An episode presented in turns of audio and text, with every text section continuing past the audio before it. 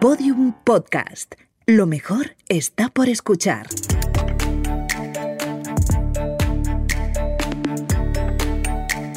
Historias de vida. Un podcast del Observatorio Vodafone de la empresa. Con Macarena Berlín. Unos amigos universitarios que coinciden en Sevilla, en la biblioteca en época de exámenes. Son de diferentes carreras, pero todos tienen la misma inquietud. ¿Dónde conseguir los mejores apuntes? Como no obtuvieron una respuesta eficaz, pues decidieron inventársela. Hoy está con nosotros Enrique Ruiz, uno de esos emprendedores dispuesto a contarnos cómo nació y cómo sigue su proyecto Wola. Enrique es el invitado de hoy en el Observatorio Vodafone de la empresa, en el podcast Historias de Vida que hemos creado para acompañar, inspirar y dar algunas respuestas a autónomos y pequeños empresarios en tiempos difíciles. Empezamos.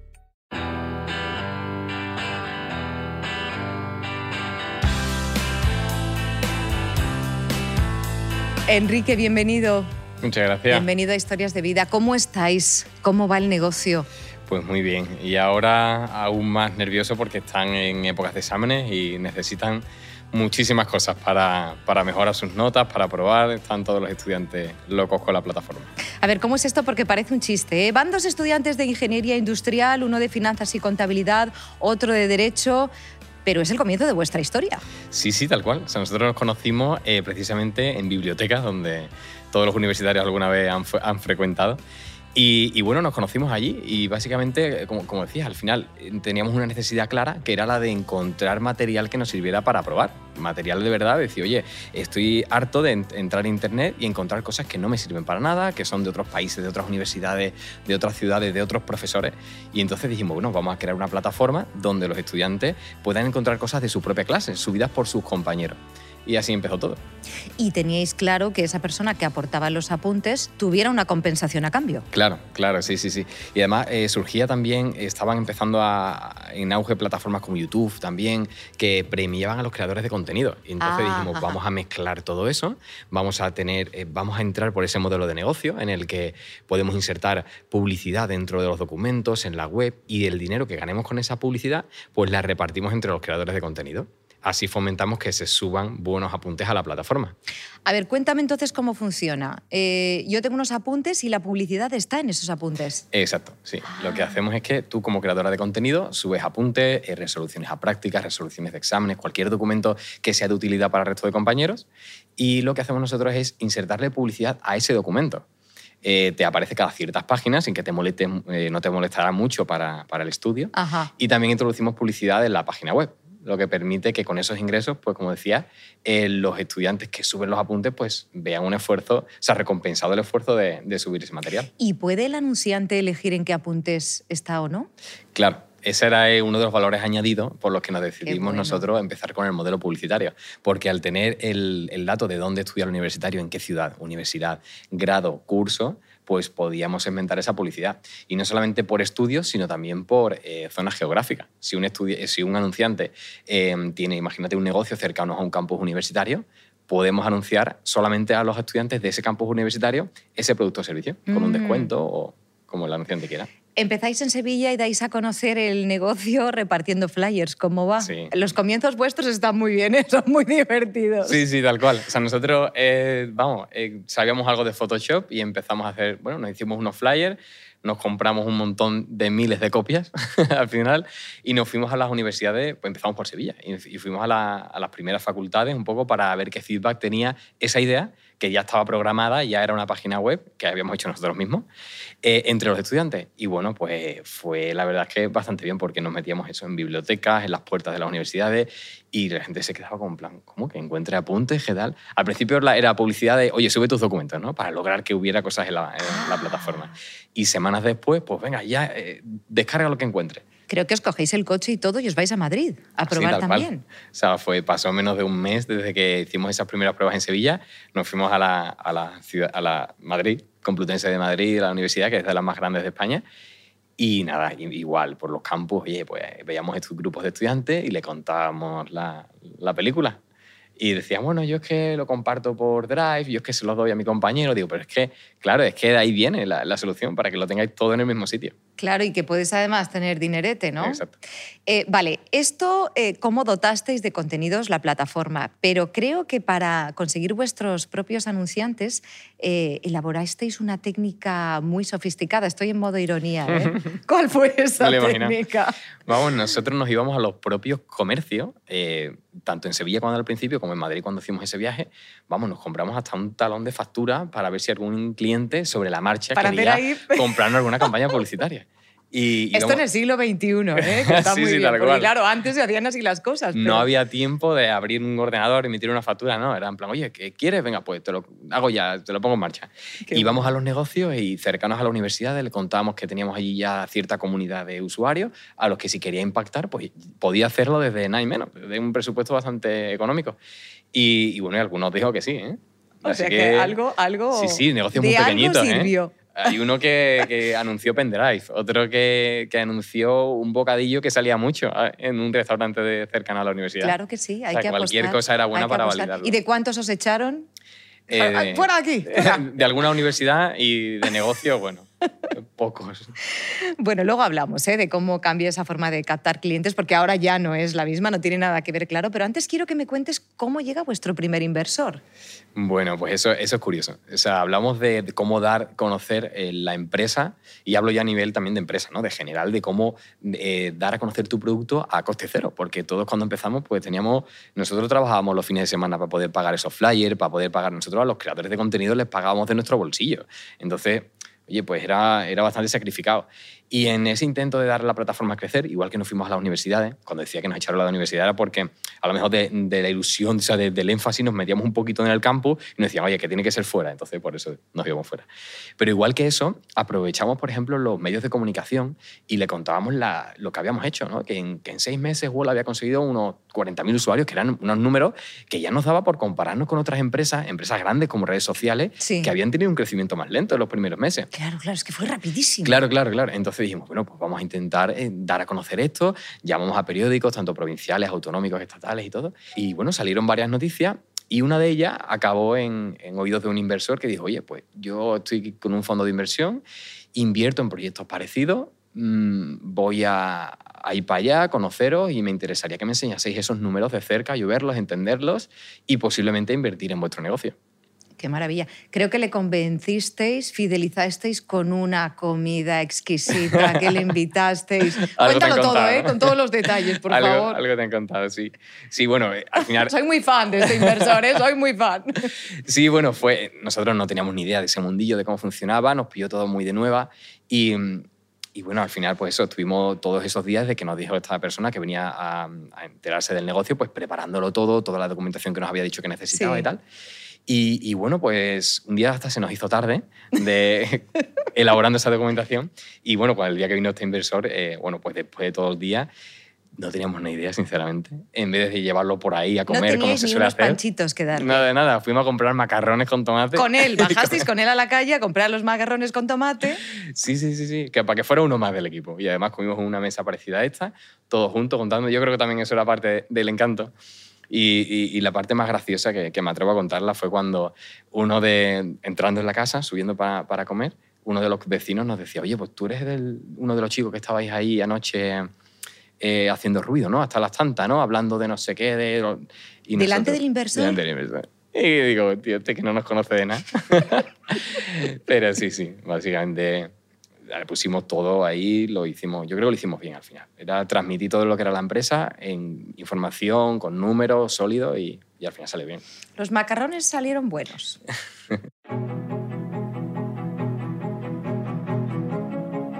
Enrique, sois cuatro socios en Wola. Entiendo que no siempre estáis de acuerdo en todo. Enseguida te voy a preguntar cómo gestionáis ¿eh? esas diferencias de criterio. Pero antes quiero que escuches y que veas a uno de nuestros motivadores, uno de los que tenemos en Historias de Vida. Él es Mario Alonso Puig y nos habla, ya que sacamos el tema del trabajo en equipo, de la inteligencia colaborativa. Mira, te lo voy a poner. Todos sabemos que el trabajo en equipo es absolutamente imprescindible a la hora de hacer frente a retos complejos. Celebrar la diversidad, no simplemente tolerarla, es un paso fundamental para que las personas puedan compartir formas distintas de percibir la realidad. Eso a lo que de alguna manera llamamos inteligencia colaborativa. Es decir, cada uno va dando su punto de vista y al final tenemos una visión global que es superior a las visiones parciales. A veces hablamos mucho de los equipos y hablamos poco de la cultura. La cultura es cómo se hacen las cosas en una organización. Los equipos tienen que estar alineados por unos valores compartidos y eso aparece en la cultura. Tenemos que saber si las personas en nuestra empresa, sea pequeñita, sea mediana o sea grande, comparten los mismos valores. Valores como la generosidad, valores como eh, el entusiasmo, valores como el compromiso. Porque si no, es muy difícil que se pueda formar un equipo. Las personas si no comparten los valores, entrarán en lo que me, llama, me gusta llamar la fase de cumplimiento. Cumplimiento. Parece que hacen algo, pero no hacen todo lo que pueden hacer.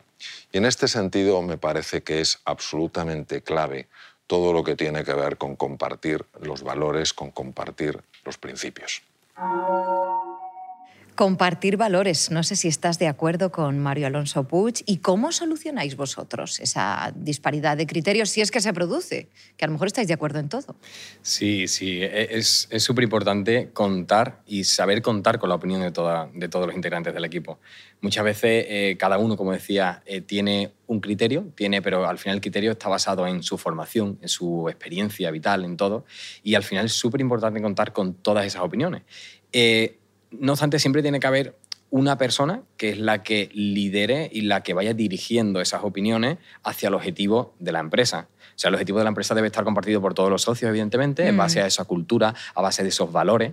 Y, hay una persona que siempre, bajo mi punto de vista, se tiene que preocupar de, reconducir esas opiniones, pero contar con todas eh, es fundamental para que salga algo enriquecido, evidentemente. Muchísimas gracias, como siempre, a Mario Alonso Puig, que es médico cirujano, ya lo saben, pero además, como el resto de motivadores, como Marta Romo, como Pilar Jericó o como Alex Rovira, son pequeños empresarios.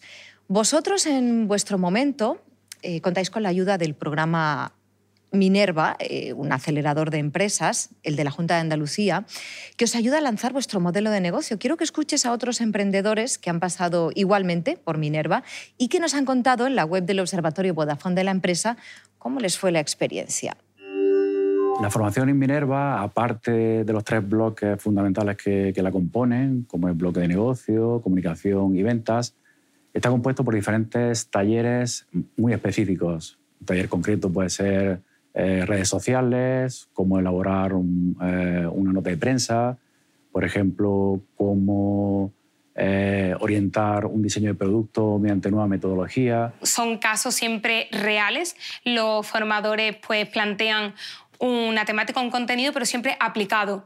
E incluso lo adaptamos a nuestras necesidades y, y, a lo que a nosotros nos venga mejor ¿no? para, para que nos sea útil. Recibí de todo, desde marketing, venta, eh, la metodología startup, uno que a mí me encantó fue el de toma de decisiones. Hemos tenido formación tanto a nivel grupal en distintas, en distintas, en distintas áreas, temas de marketing, negocios, eh, legales y luego, eh, a nivel más particular, a nivel ya de cada, de cada proyecto, hemos recibido una, una formación específica adaptada a nuestras necesidades.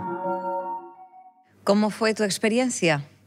Pues muy bien, y la de todo el equipo igual. al final, eh, el programa Minerva nos ayudó a profesionalizarnos como, como empresa, porque nos cogió además en muy temprana edad, justo con esta primera inversión que, a ver, ya llevamos varias rondas de inversión, pero en esta primera en la que todavía te queda por eh, formarte, por mm, profesionalizarte, madurar, como equipo, como empresa, incluso uno mismo, ¿no?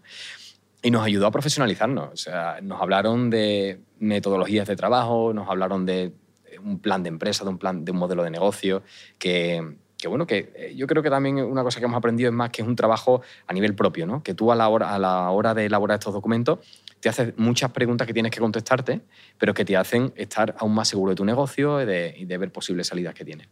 Y yo creo que una de las cosas que más valor tiene el programa Minerva es el seguimiento que te dan. Y yo creo que es, el, es la parte más difícil de cualquier programa de emprendimiento. Es yo te ayudo a despegar, te doy los conocimientos que tengo, pero luego qué. Entonces nosotros, siempre que hemos podido, le hemos eh, hecho llegar nuestras necesidades y siempre nos han dado una solución, siempre, siempre nos han puesto en contacto con alguien, nos han ayudado, así que para mí esas es de las cosas que más valor tiene. Y Tener una estructura de la experiencia, ¿no? Que, te, que te pueda asesorar. Pues en la página web del Observatorio Vodafone de la empresa tenéis historias como esta y otros vídeos con consejos muy interesantes. Estás escuchando las historias de vida de autónomos y pequeños negocios como el tuyo, con Macarena Berlín.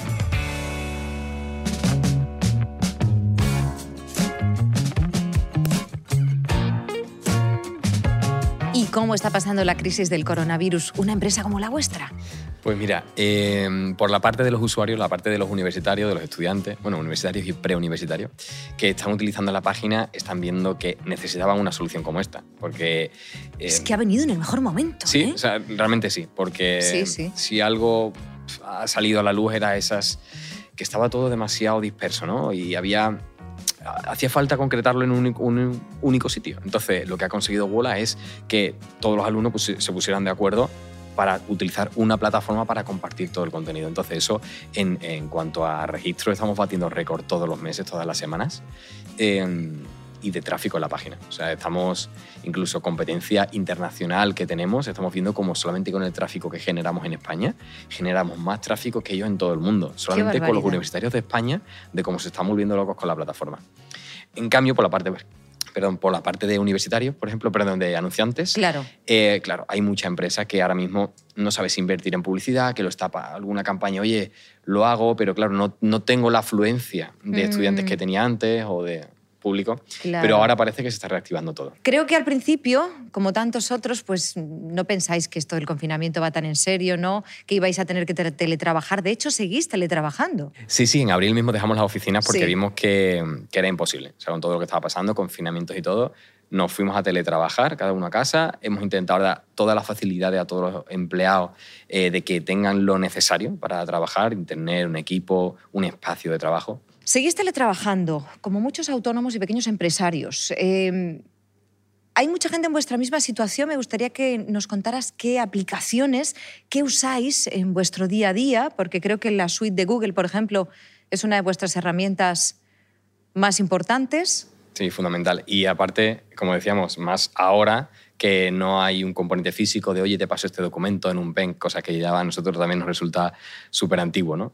No, no permitimos que se generen documentos fuera de Google Drive, que al final no es trabajáis en local. nada, nada, ningún Word, ningún nada, nada. para evitar nada. pérdidas. para- Exacto. O sea, no, eh, lo bueno de, de hacer todo en Google Drive, en la nube, es que tú haces un documento, haces un cambio, se te cae, se te apaga el ordenador sin querer, alguien pasa por el enchufe y te lo quita, o alguien sin querer quita el internet con el modem, cualquier cosa, pues el, el documento está y justo por donde lo dejaste, ¿no? No pierdes información y sobre todo lo pone al acceso del resto de compañeros. Hacemos carpetas compartidas, oye, pásame este documento, es tan fácil como pasar un enlace. Yo invito a todos los empresarios, pequeños, medianos, eh, que no tenga, incluso que no esté familiarizado con Internet, no hace falta unos conocimientos enormes. Cualquier, está hecho para que cualquier persona se pueda adaptar a esto. Es muy intuitivo. ¿Cómo organizáis las tareas entonces entre los miembros del equipo? Creo que usáis también Slack. Sí, sí, sí, sí. Slack es una buena herramienta para no utilizar, por ejemplo, WhatsApp. Es una cosa que también lo tenemos como política interna. Cuéntame esto.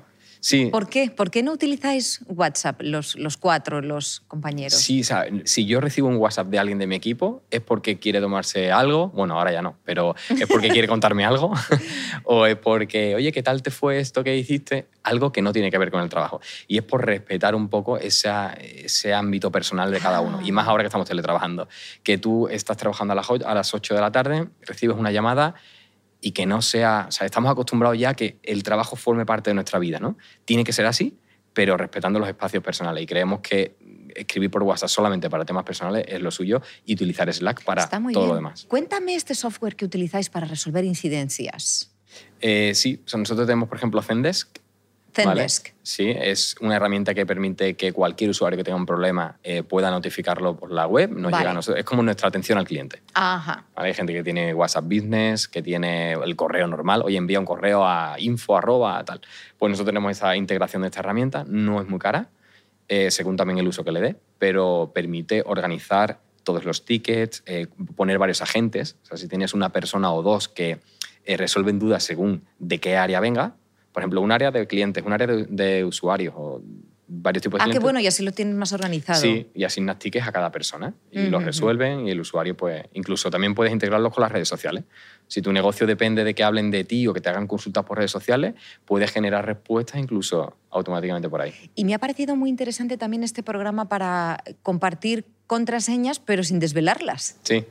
No sabía ni que existía. Sí, sí, sí. Nosotros tampoco hasta que dimos con ella porque teníamos un jaleo con las contraseñas. Claro. Que rápido alguien necesitaba un acceso de algo, alguien del equipo técnico, oye, que necesito la contraseña de no sé qué. Y incluso por WhatsApp, que, que no debíamos, ¿no? Incluso compartir algo por ahí. Pues esta herramienta es LastPass, Ajá. como última contraseña. Sí. Y, y te permite que un administrador ponga todas las contraseñas de todos los sitios, o varios administradores, y las comparta con cualquier trabajador. Y diga, oye, pues eh, tú tienes acceso por tu puesto de trabajo a estas herramientas. Y es tan fácil como darle a iniciar y se te abre ya con la sin haber visto la contraseña. ¿Por dónde os llegan más usuarios? ¿Por WhatsApp? Por, porque claro, estáis tan diversificados eh, por, por vuestra web, por Google. Por WhatsApp hemos dicho que no. Hemos dicho que no. Pero ¿por dónde os WhatsApp entre ellos. Sí que hemos visto que incluso ellos... Entre ellos sí que se lo pasan. Claro, nosotros damos todas las opciones posibles Ah, para vale, que vale. se puedan compartir, porque igual que, a ver, para temas de trabajo no, pero eh, si a ti eh, te resulta algo de interés, se lo comentas a alguien y ahí sí usas WhatsApp. Entonces, hacemos, ponemos todas las opciones para que compartir documento o compartir perfil puedas compartirlo por WhatsApp y, y tal. Pero nosotros el crecimiento nos viene de forma orgánica, es decir, del boca a boca, que creemos que es el más sano y el que más eh, el que, más, es más de calidad. Al final, si alguien te dice, oye, métete aquí, es porque yo ya lo he probado y no tengo que empezar de cero. ¿no? Y luego, como herramienta que utilizamos para captación, sí nos viene mejor Google. Google Ads, nosotros eh, ponemos ahí terminología o palabras por las que creemos que usuarios nos van a buscar para aparecer en esas primeras posiciones. ¿Apuntes?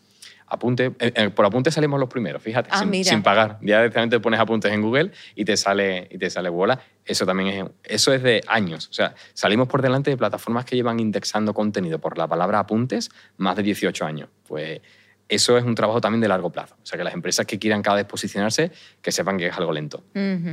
Pero que da resultado. Al final te buscan, apareces ahí. Sin y si no es orgánico, duda. pues paga porque ayuda. Claro. Bueno, hemos dicho antes que íbamos a preguntarte por esa nueva forma de vender publicidad que no tiene nada que ver con vuestros comienzos. Eh, creo que estáis desarrollando una propia tecnología. Sí, sí, sí, sí. Eso viene de precisamente de intentar hacer, eh, de escalar el negocio, de intentar que no todo dependa de un equipo de comerciales, de tal. Es conver- reconvertir ese trabajo. Que un comercial, en vez de ir al cliente, oye, ¿que ¿te interesa esto? Es conseguir que el cliente se interese y que este comercial atienda sus dudas, pero una vez que ese cliente ya le ha interesado. Esto lo, queremos hacer con Wallets, que es la herramienta de donde el cliente entra y imagínate, yo pongo una publicidad en Instagram, en Google, anúnciate al público joven. Tú dices, oye, pues yo tengo una empresa que quiero anunciarme al público joven. Haces clic ahí Ajá. y aterrizas en esta plataforma en la que tú puedes poner en marcha tu propia campaña publicitaria sin tener ni, ni idea de nada. Simplemente dices, vale, me quiero dirigir a los estudiantes de esta ciudad, de esta facultad, de este grado, de este curso y voy a subir yo incluso la- los anuncios, las creatividades. Y si no, nosotros te ayudamos con las creatividades. Pero es una forma de digitalizarlo, de ponerlo al alcance de todos y, de, y al final de facilitar el proceso.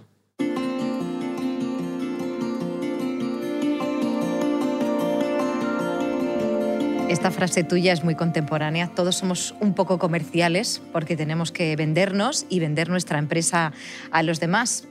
Esto es algo que deberíamos tener muy claro, ¿no? Los autónomos o los pequeños empresarios. Para eso, obviamente, es muy importante tener una buena actitud, una actitud positiva, no solo en los negocios, también en la vida. Nos lo va a contar otra de las motivadoras que tenemos en Historia de Vida, Marta Romo. Ahora mismo, con la situación tan difícil que tenemos, es muy complicado mantener una actitud positiva. Y es normal. Necesitamos tiempo para procesar lo sucedido. Nuestro cerebro necesita tiempo. Y no es fácil enseguida entrar en acción. Sin embargo, fíjate, si pones tu atención en tus pensamientos, va a ser un poquito más sencillo, porque la actitud positiva es algo que se entrena y tiene que ver con cómo te cuentas lo sucedido. ¿Qué película te cuentas con lo que estás viviendo? Es normal que al principio la película pues, sea un poco desastrosa, ¿no? pero cuando pasa el tiempo puedes empezar a introducir nuevos personajes, nuevas situaciones y verlo de otra manera. La actitud positiva se entrena centrando tu atención en lo que puedes hacer, en la acción. La atención es un amplificador de la realidad. Entonces, donde tú pones la atención, amplificas lo que estás viendo. Entonces, si pones tu atención en lo que no depende de ti, en lo que no puedes hacer, en la queja, y entras en lo que llamamos el pobrecito yo, eso es lo que vas a amplificar y eso es lo que vas a ver. Y todo ese tipo de pensamientos te van a bloquear, te van a paralizar y van a elevar el volumen del miedo, llevándolo incluso a la angustia. Pero si tú pones la atención en aquellas pequeñas cosas, por muy pequeñas que sean, que sí que dependen de ti y que normalmente tienen que ver con la acción, eso lo vas a amplificar y vas a tener más ganas de actuar y vas a entrar en acción poco a poco y esto te va a llevar, una cosa te va a llevar a otra, porque la acción llama a la acción. Así que súper importante, la situación es difícil, lo sabemos, un poco de tiempo para procesar lo sucedido y, sobre todo, no alimentar ese tipo de pensamientos que nos llevan a la queja y a lo que no depende de nosotros tratar de alimentar esos pensamientos que están vinculados a lo que puedes hacer, a la acción. No alimentar al pobrecito yo. No sé si compartes esa idea de la necesidad de la actitud positiva. Totalmente. Nosotros lo tenemos identificado como uno de los valores de la empresa, además los tenemos escritos, y, hay uno que, que, se parece mucho que es actitud de querer hacerlo. O sea, tienes... Qué bueno, actitud de querer hacerlo. Sí, lo, definimos así después de hablar mucho sobre este tema. Em, lo definimos en esa frase porque eh, es lo único que te va a poder llevar a hacer cosas nuevas y crear. ¿no? Al final, los pequeños, medianos, cualquier empresario eh, tiene, está creando cosas de la nada. Entonces, tiene que agarrarse a, incluso en momentos difíciles, en lo que parece que todo va mal, te tienes que agarrar a ese esa cosita que tú creas que sí que va bien o que puede ir bien. Ahí te tienes que agarrar y poner todo tu foco, porque como te dejes llevar por todo lo mm. que va que va mal, pues está acabado, ¿no? Y nosotros, por ejemplo, em, otra cosa que tenemos es el tema de buscar la calidad, ¿no? También lo, lo tenemos como, como un dogma dentro de la empresa y eso te viene por pensamientos positivos simplemente. La calidad viene de, de, pensamientos positivos. Eso es, sí, sí. Nosotros, eh, si tú solamente te centras en, como decíamos, ¿no? en, lo, que va bien y tratas de reforzarlo positivamente, solo buscas cosas que pueden enriquecer a eso. Entonces vas creando de ese poquito que va bien, lo puedes convertir incluso a que la situación general comience a ir mejor. Entonces, eh, buscando la calidad en todos, los, en todos los trabajos, en todos los procesos, en todas las relaciones con los empleados, con los proveedores, con cualquier cosa, es cuando creemos que, que al final todo, todo parece que va mejor. Bueno, aún y con esta actitud positiva todos cometemos fallos, esto es así, no hemos nacido sabiendo. Seguro que muchos autónomos y pequeños empresarios se van a ver identificados con algunos de estos fallos. Pues mira, yo creo que el primer error grave es pensar que la idea es lo más importante. Y eso afecta tanto desde el punto de vista de gente que no empieza el proyecto porque no tiene una idea, o gente que se centra tanto en la idea que se olvida del proyecto. Y la idea es como el punto de arranque del proyecto, es como las películas. Cualquier parecido de lo que pasa en tu empresa con lo que tenías en el plan es pura coincidencia. Yo creo que otro problema muy habitual es confundir los roles de empleado, socio y fundador y mezclar las cosas. ¿no?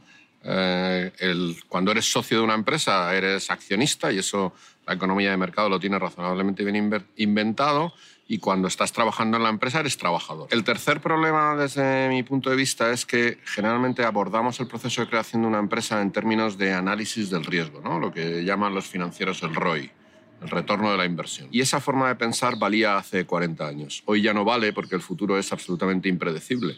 Y entonces los emprendedores tienen que pasar, en mi opinión, pasar de, de pensar en términos de retorno de la inversión en términos de máxima pérdida asumible. Cuando vayas a hacer un proyecto, ponte en el escenario peor. ¿Eres capaz de sobrevivir si todo va mal? Sí, pues entonces haz el proyecto. El que hablaba es Agustín Cuenca, fundador de multitud de proyectos en Internet, profesor de la IE Business School en Madrid. ¿Cuál dirías, Enrique, que ha sido vuestro mayor error? Ya sé que no nos gusta hablar de estas cosas, ¿eh? pero nos viene muy bien para que estos errores no se repitan.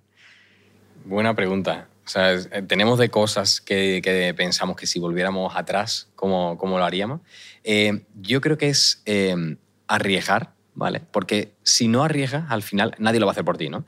Hay que tenerlo en cuenta, como decía él, de una forma asumible, es decir, hasta dónde puedo yo ir y, con un y planteándote varios escenarios, realistas y un poquito más arriesgados, pero es arriesgarnos. O sea, nosotros al final, un error que hemos cometido es quizás cuando la empresa tenía un momento para abarcar un proyecto ambicioso, hemos esperado demasiado tiempo para cometerlo. O sea que al final para mí el, principal error ha sido no arriesgar cuando había que hacerlo.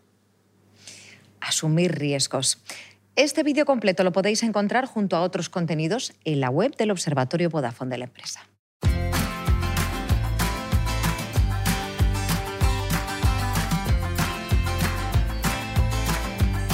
Enrique, comparte con nosotros algo positivo que te haya traído la crisis, un aprendizaje, una palabra, un concepto, una frase incluso. Eh, para mí una palabra y es unión. Al final ahí yo creo que es donde se ha visto eh, los equipos unidos y los que no lo estaban tanto. ¿no? ¿Y un consejo? ¿Una sugerencia? ¿Alguien que te está escuchando, que está en un momento delicado? Uno de los mayores aprendizajes que hemos tenido nosotros es, lo, nos lo contaron como el dar, pedir y exigir. ¿no? Tú cuando das como, como empresario, eh, tú puedes pedir al empleado, al empleado, a cualquier, a un proveedor, a un cliente, a un usuario, lo que sea. Eh, pero si no das, tú no puedes pedir. Pero si tú das, puedes pedir, incluso si no te piden, exigir. Ahí es cuando sí puedes exigir. Pero para nosotros es que haya un equilibrio entre esas tres cosas.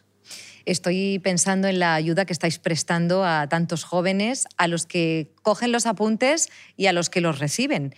Y me imagino que dentro de unos años, cuando sean también autónomos, pequeños empresarios, empresarios, en fin, cuando ya tengan sus vidas laborales más construidas, se acordarán mucho de vosotros también. Sí, sí, sí. Ya, ya incluso como ya llevamos unos años, ya nos está pasando que vamos a empresas y hablamos con, imagínate, una agencia de publicidad que nos contacta porque uno de los estudiantes había estudiado en Wola, había visto la publicidad y ya está pasando eso, ya se están insertando en el mercado laboral. Son, vuestros inversores. o seguramente algunos también. Qué bueno, qué Pero, bueno. Sí, sí, sí. Eh, es increíble cómo al final ha formado parte de esa vida de, de todos los estudiantes y ahora incluso se acuerdan y oye, pues contentos por eso. Eh, sin ninguna duda. Una plataforma que consigue que dejar tus apuntes no solo no sea un fastidio, sino que además te haga ganar un poco de dinerito.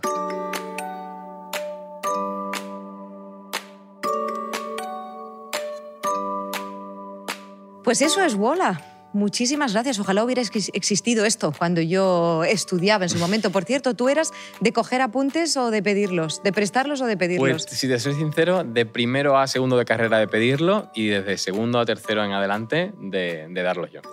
Bueno, yo tenía, yo tenía a mi mejor amiga en clase, que es muy brillante, y la verdad que tuve un chollazo todo el rato. Enrique Ruiz, muchísimas gracias por haber estado con nosotros. Mucha suerte. Gracias a vosotros. Y a vosotros, pequeños empresarios, autónomos, bueno, deciros que tenéis más contenidos en la web del Observatorio Vodafone de la empresa para acompañaros, para inspiraros y para daros ideas en esta época de dificultades. Hasta pronto. El Observatorio Vodafone de la empresa. Ayudamos a los autónomos y a las pequeñas empresas en sus retos digitales.